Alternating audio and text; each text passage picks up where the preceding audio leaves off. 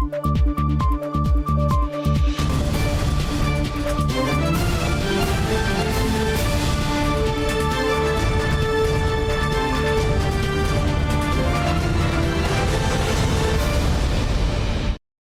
键时刻带您迅速掌握潮流趋势，欢迎收看《财经趋势四点零》，我是赵廷玉。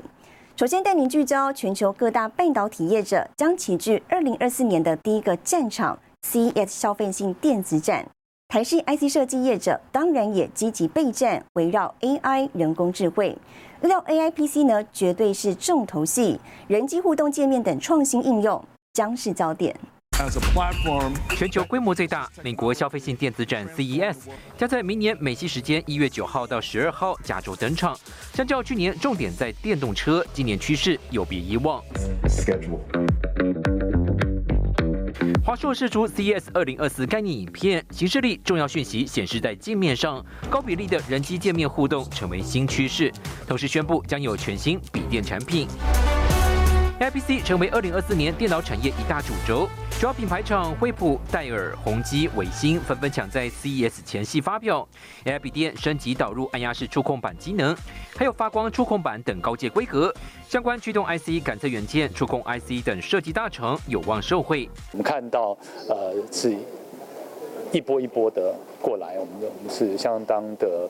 呃，乐观，越来越多的 PC 它会 integrate，呃，NPU 它会 integrate，呃，这个 Copilot，呃，以及 Adobe 相关的生成式 AI，这个是一定看得到的。手机同样是瞩目焦点，IC 设计大厂联发科推出天玑九三零零，主打边缘生成式 AI 机能。董事长蔡明介预告，后续还有天玑九四零零、九五零零，看好人工智慧应用成为大赢家。包括因为 AI 产生新的功能应用，也会带动加快客户的应用，所以我们大概看到的趋势，也就是说，从明年开始，好就看到是一个往上慢慢恢复成长。随着苹果 AR VR 头盔问世，互动体验也不容错过。台湾驱动 IC 厂奇景光电预告，今年 CES 将发表新一代持续型色彩自发光 LCOS 微型处理器，海化取代 Micro LED，适用于下一世代的扩增使镜，也将展出一系列 3D 深度感测技术。2024 CES 科技大厂端出新应用，为产业添增话题。西南电视王冠林、沈维彤整理报道。好，针对 CES，股科会呢本周宣布，台湾国家代表队正式成军，预计股科会呢将率领近百家新创公司参展，展现台湾 AI 科技的软硬实力技术。由国科会领军近百家新创台湾队，将前往明年的美国国际消费电子展。生成式人工智慧浪潮来袭，预期 AI 走入消费性电子产品，将成为今年的展览重点。让更多投资人可以接触到我们的团队。那另外，其实在这次几个展展场，我们观察像这种 AI 相关的应用，包括呃像这个通这个零售业者哈，像这次 Walmart 也有在做一些 keynote。我们期待我们的团队能够跟这些大厂更多的接触跟合作。国科会表示，团队当中近三成是人工智慧与机器人领域业者，其他则包含数位医疗、智慧城市与环境永续领域等。而 AI 实际应用解决方案，台湾科技公司打造大巨蛋、商场、医院等大场域，可以快速识别人物系统。这套系统是不需要注册人脸的。这套系统它的重点就是帮你要去找一个人，不管用人脸或者人形的方法，现场你有一百只摄影机或者是五百只摄影机，都是秒级，在几秒钟之内，我们我们就可以立刻。标记出来说，这个人他过去行经的地方，利用就是我们的雾化科技，再结合呃光动力美容，还有检测的一些生乳数据的一个科技，整合在一支小小小的一个 Total Solution 的美容仪。不仅是到 CES 秀出台湾新创实力，国科会也将在当地举办国际研讨会，邀请半导体领域知名专家学者进行交流，把精创台湾方案介绍给国际人士。未来十年投入三千亿。的新台币，那这个不只是所谓的半导体产业，半导体当成一个 core，那半导体不会只有硬体，而是软体会在里面，要吸引全世界的 top brand 来到台湾，跟大家一起来合作。国科会第七度率领台湾队到美国 CES，呈现台湾科技产业的软硬实力。新唐人亚太电视陈慧模、曾新敏，台湾台北报道。再来看到 IC 设计大厂联发科副董事长暨执行长蔡立行在本周获颁潘文渊奖。蔡立行指出，AI 成长曲线才刚开始，潜能无从估计，将亲自督导公司内部 AI 使用和效益，预期明后年会全力发挥。其实我们公司蔡明杰董事长是亲自督导这个公司内部的 AI 的这个使用跟效益。啊，效益。透露联发科 AI 使用，董事长蔡明介亲自督军，联发科副董事长暨执行长蔡立行周二获颁潘文渊奖。针对人工智慧趋势，他谈到，企业对于 AI 都无法置身事外。在企业面跟消费者面都有巨大的应用，啊，这些应用到最后要靠什么呢？靠半导体，靠半导体变成系统。所以我们的半导体产业是非常。呃，有信心的。蔡立行看好汽车电子将是长期生意，和辉达合作对公司是正面影响。他说，辉达在车用座舱、ADAS 等产品上走得比联发科快，辉达主要走高端，联发科则比较走中阶。双方宣布合作后，进行相当不错。谈到其他合作，蔡立行也说明和台积电在先进制程的紧密关系。我们先进制程三纳米在台积构。这个 Intel 我们是用它的十六纳米，十六纳米，不是七纳米，十六纳米。呃，leading edge technology 是相当困难的，这个即使要用，也是要花很大的这个资源，所以也不要随便换机也很困难的。呃，我们跟台积的合作关系是非常的密切，非常的好，我们非常的高兴有这样的一个伙伴。联发科近期股价持续走高，重回千元关卡。蔡立行表示，股价还没有到新高，明年一定会比今年更好。新唐亚太电视林天星、曾义豪、曾新敏，台湾新竹报道。AI 科技将在二零二四全面发威，继续带您看到台湾贸协将全面整合生成式 AI，开发各类工具，带头推动企业 AI 化。另外，将筹组法国、意大利电动车商机访问团，扩大台湾电动车供应链的全球版图。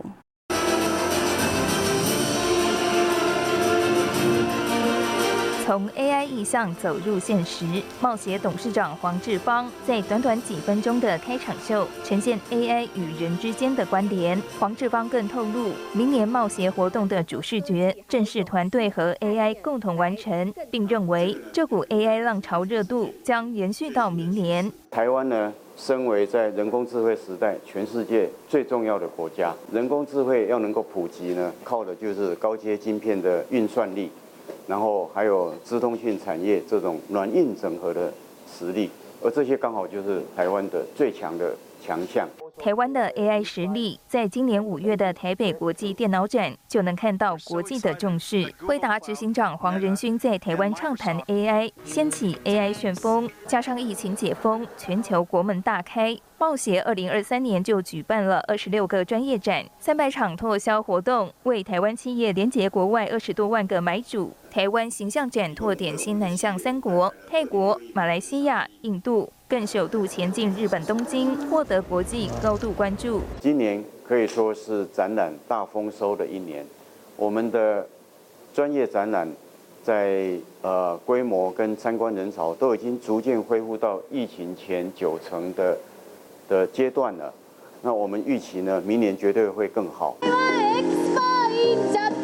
配合国家经贸发展动向，贸协先后在美国、日本成功举办旗舰型的台湾形象展。黄志芳表示，二零二四年新南向要拓点印度、印尼及越南。旗舰型台湾形象展则是瞄准欧洲，尤其在电动车和汽车产业，贸协布局美日得多时，接下来要率团前往法国跟意大利，为台湾汽车产业拓点，拼上最后一块拼图。他们也有这种呃独特的一些车厂，那这种小型客制化的呃车厂。其实很适合台湾去开发。我们征集了九家，除了做汽车电子的，还有做像这个 ADAS 的哦自驾的，还有做 OTA 的，就是线上更新的这个软体服务的，那也有做电池的。我们要协助我们的中小企业。黄世芳也透露，茂协除了专注在本业，也投入 AI 服务研发，预计明年下半年就能提供给企业。也基于多年拓销及办展累积的大数据库，将规划茂协指数，预计明年第一季就能看到成果。新唐亚太电视高建伦、李晶晶，台湾台北报道。好在历经疫情期间的晶片荒之后，美国、中国和日本的车厂都开始着手自研车用晶片。日本丰田汽车也联手多家日本车厂与半导体公司，最快在二零二四年开始研发车用先进晶片。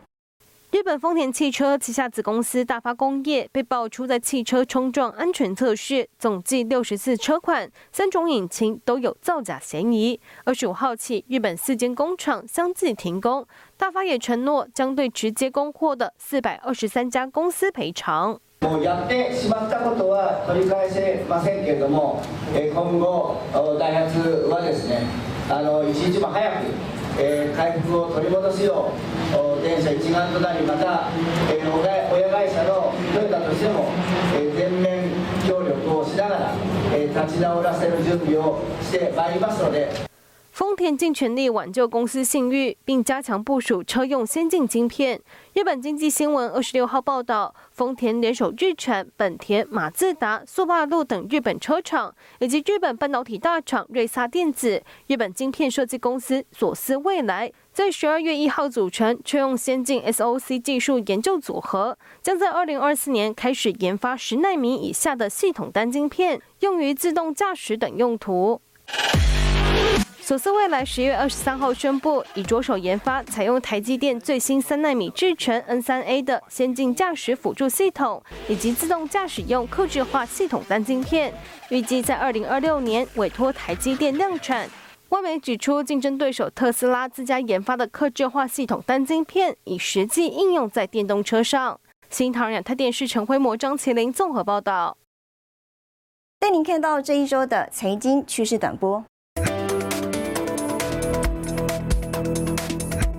国媒体报道，三星电子公布公司内部各部门整体绩效激励奖金的预期支付比例。由于二零二三年半导体产业业绩严重恶化，员工绩效奖励奖金只有空信封。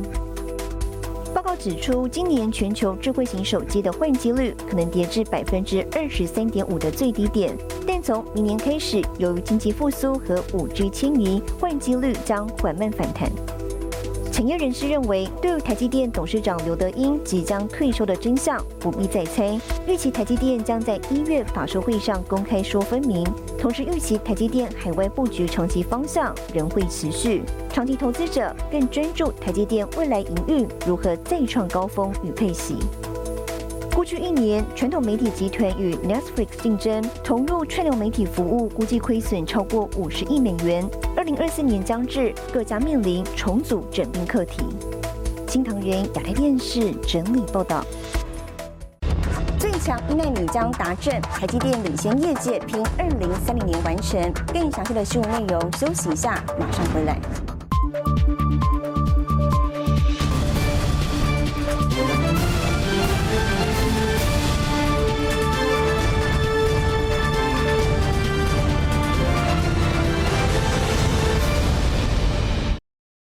未来，二零二三年步入尾声，全球半导体供应链将在二零二四年迎来成长期。晶圆代工龙头台积电的技术发展备受瞩目。外媒披露，台积电持续往一点四纳米和一纳米迈进，预计在二零三零年完成。台积电一点四纳米传出极有可能就是落脚台中，加上新竹宝山二纳米厂也正快速赶工，台积电先进制程定调深耕台湾。It was working to build factories for the next generation 2 nanometer chips, which were planned to be manufactured in northern and central Taiwan. 不仅如此，科技媒体报道，国际电子元件会议会议上，台积电制定了一项包含一兆个电晶体的晶片封装计划。除了投入于二纳米级 N2 和 N2P 生产制程，未来的一点四纳米级，并敲定一纳米级制造技术，预计二零三零年完成。Either by CoWoS or SOIC, allow the total device or transistor count on a system to be much larger than one can squeeze into a single chip. 市场人士分析，制程微缩技术更加复杂，台积电深化 CoWoS、Info、SOIC 等技术，以先进封装、一直整合技术达成大规模多晶片解决方案。日前，台积电就与英特尔联手发表全球首款小晶片处理器，显然摩尔定律还没走到尽头。Combining a TSMC N3P test chip as well over an EMIB interconnection as well. This is, ladies and gentlemen, the next generation of our industry. The chiplet era is now underway. 台积电、三星电子、英特尔，二零二四年争相开发二纳米。日经新闻也分析，推动下世代技术，新的半导体材料及化学品或将扮演更加重要地位。新唐人亚太电视沈维彤，台湾台北整理报道。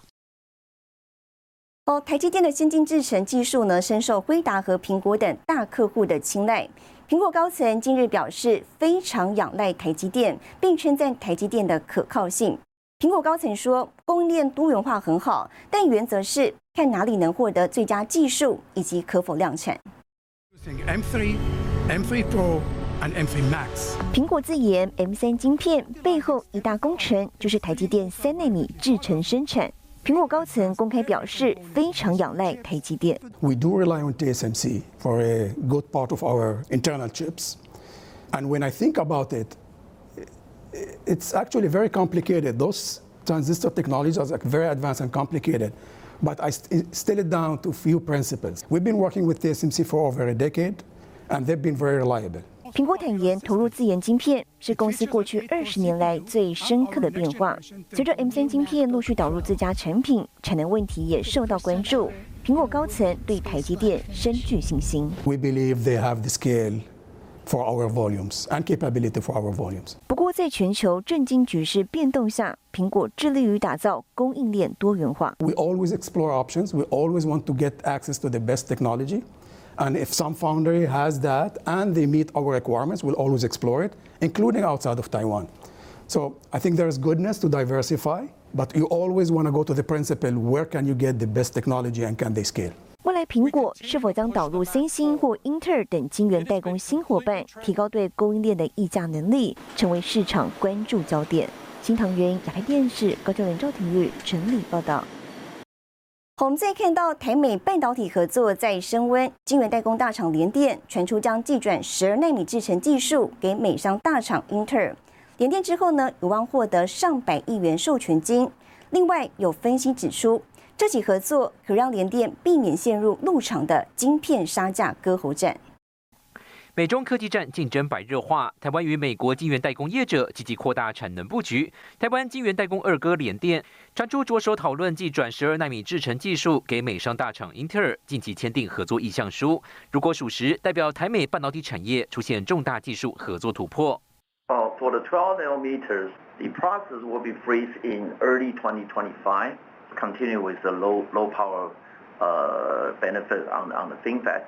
So we actively progressing with the development of specialty FinFET based on the 14 FinFET today that we have, and also the 12 FinFET based upon the uh, the current FinFET technology. 联电表示不评论市场传闻，并未证实这项合作案。但据了解，联电十二纳米制程规划二零二五年初上路，旗下二十八、二十二纳米客户未来三年半数将逐步转换到十二纳米制程，广泛用于三 C 一般工业用，也涵盖车用领域。联电强调，十二纳米将是公司重点发展的制程之一。以十二纳米来讲，英特尔应该是思考在有一些未来越来越来越多的所谓的 A O I T 的相关的。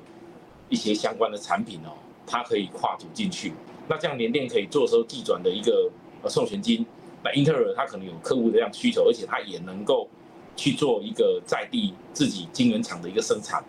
市场人士分析，相较 X 八六架构太过耗电，M 架构相对省电，对主攻 X 八六架构的英特尔产生互补性。尤其英特尔高度重视拓展 ARM 架构业务，获得联电机转之后，也能进一步争取苹果在内晶圆代工订单。如果消息属实，联电将分阶段获得上百亿元的授权金，挹注长期营运动能。市场消息带动下，联电股价二十六号冲上五十元大关，市值来到六千三百六十四亿新台币。西台电视林家伟、沈维彤，台湾台北综合报道。带您浏览这一周的重要财经数据。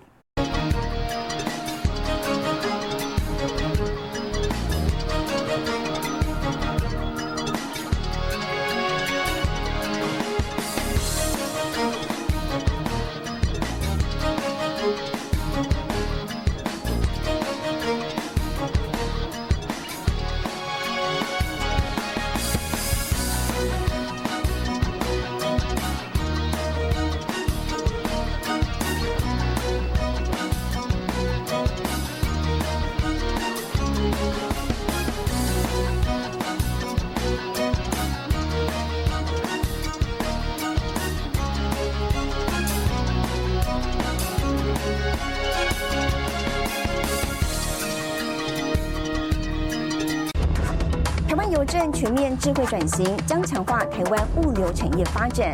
更详细的新闻内容，休息一下，我们马上回来。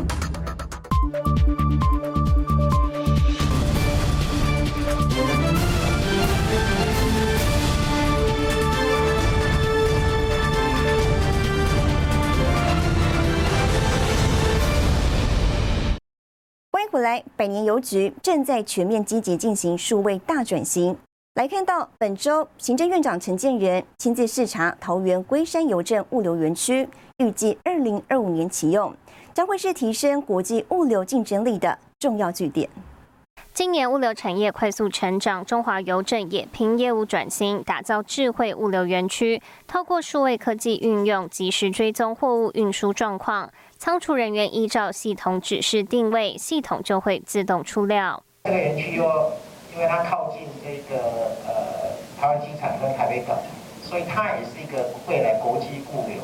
目前，邮政公司在很多地方，它的一些呃用很多人工，它没有分拣，啊，它没有一些自动化设备，所以未来这个地方它是属于标准化、自动化、数位化、智慧化啊一个邮政处理中心。行政院长陈建仁与交通部长王国才二十九号到桃园龟山邮政物流园区进行视察时，陈院长提到，物流产业也吸引外资来台投资。台湾地处这个东亚中心，而且现在越来越多的国家决定到台湾来投资，而且这个投资也不是只有呃一般的高科技产业、半导体产业，甚至连物流的产业等等。桃园成为台湾重要物流示范区，包含中华邮政物流园区、青浦绿能物流聚落、机场仓储物流及杨梅智慧共享仓储等。除了帮助城市发展，也帮助台湾与国际接轨。新唐亚太电视林天星、张年杰，台湾桃园采访报道。好，带您看到下周有哪些重要的财经活动。号，中经院发布二零二三年十二月台湾采购经理人指数。一月二号，韩国公布第四季 GDP。一月四号，华硕举办尾牙。一月五号，台湾主机总处公布二零二三年十二月物价统计。谢谢您收看这一周的财经趋势四点零，我是赵廷玉，我们下周再见。